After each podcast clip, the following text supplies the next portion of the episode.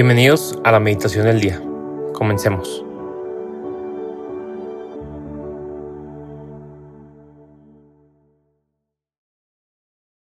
En el nombre del Padre, y del Hijo, y del Espíritu Santo.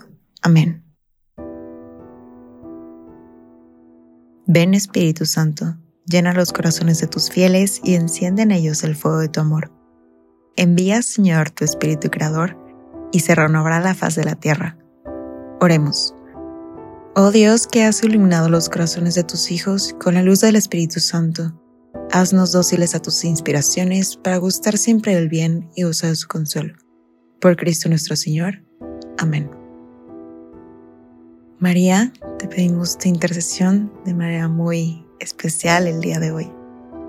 Enséñanos a ser dóciles, a tener un corazón dispuesto y a ver con la mirada que tiene Dios sobre cada uno de nosotros y no solamente con nuestros ojos.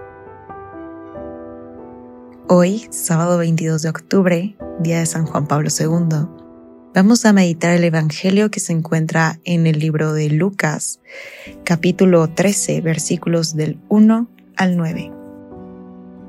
En aquel tiempo, algunos hombres fueron a ver a Jesús y le contaron que Pilato había mandado matar a unos galileos mientras estaban ofreciendo sus sacrificios. Jesús les hizo este comentario. ¿Piensan ustedes que aquellos galileos, porque les sucedió esto, eran más pecadores que todos los demás galileos? Ciertamente no. Y si ustedes no se convierten, perecerán de manera semejante.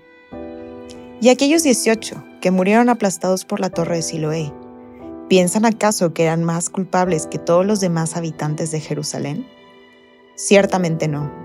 Y si ustedes no se convierten, perecerán de manera semejante. Entonces les dijo esta parábola. Un hombre tenía una higuera plantada en su viñedo. Fue a buscar higos y no los encontró. Dijo entonces al viñador, mira, durante tres años seguidos he venido a buscar hijos en esta higuera y no los he encontrado córtala. ¿Para qué ocupa la tierra inútilmente? El viñador le contestó, Señor, déjala todavía este año. Voy a aflojar la tierra alrededor y a echarle abono, para ver si así da fruto. Si no, el año que viene la cortaré. Palabra del Señor. Gloria a ti, Señor Jesús.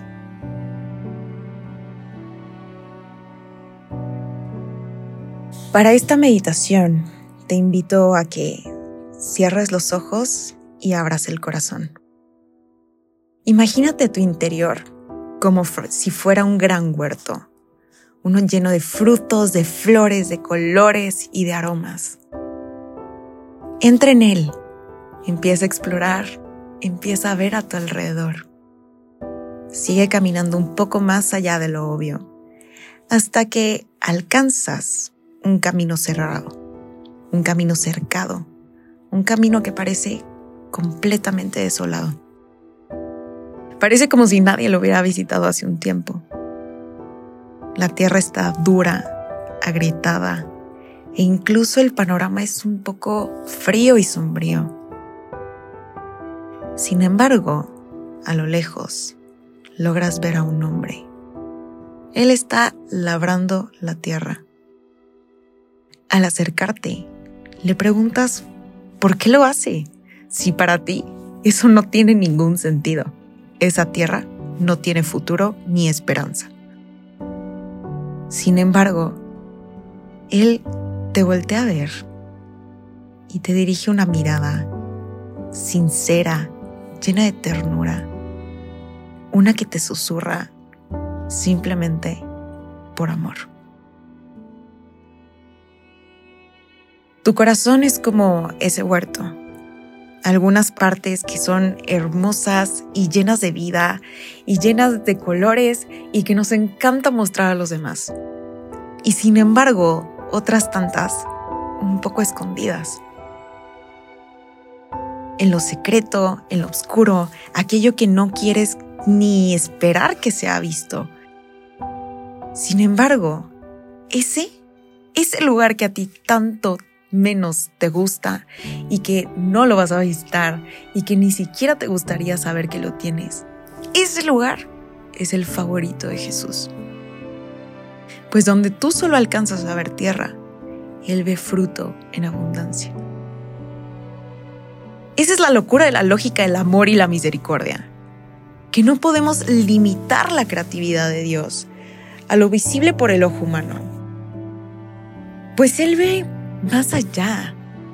Él ve allí en tu fragilidad un lugar para que tú puedas amar más, para que tú puedas crecer más, para que puedas dar más.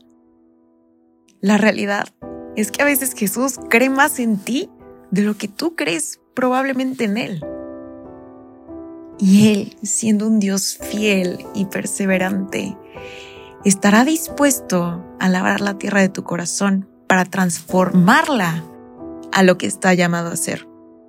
Solo pide un corazón dispuesto, abierto y confiado, tal y como nos lo explica el día de hoy en el Evangelio pues donde solamente ellos veían pecado, él veía una oportunidad de conversión.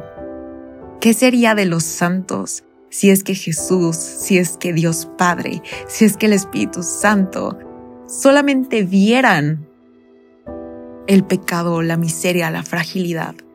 No serían quienes son hoy.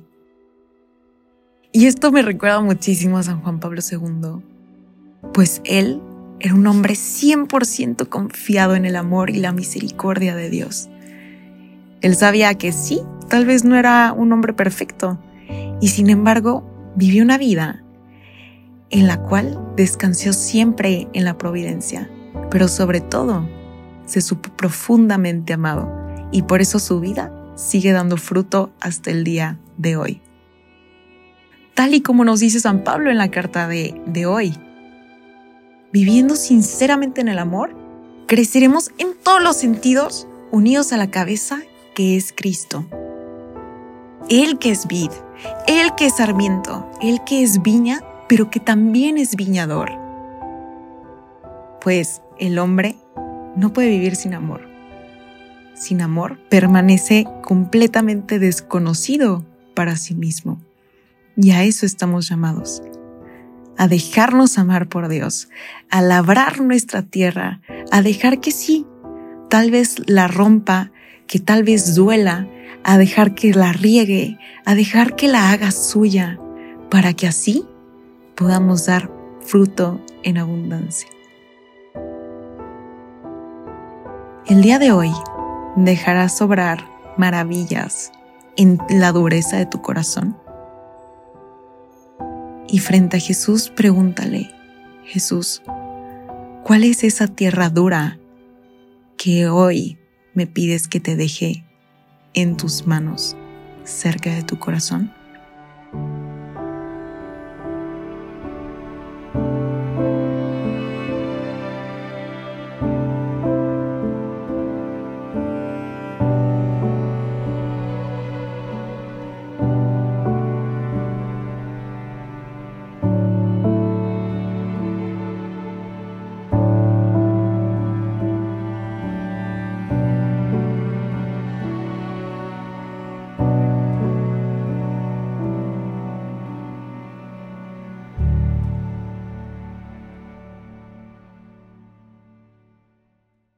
Te damos gracias, Señor, por todos los beneficios recibidos, a ti que vives y reinas por los siglos de los siglos. Amén.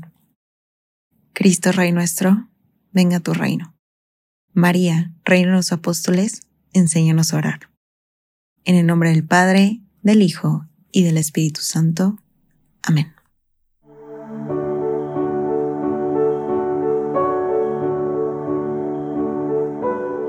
Permanece meditando lo que más te haya llegado al corazón. Nos escuchamos mañana.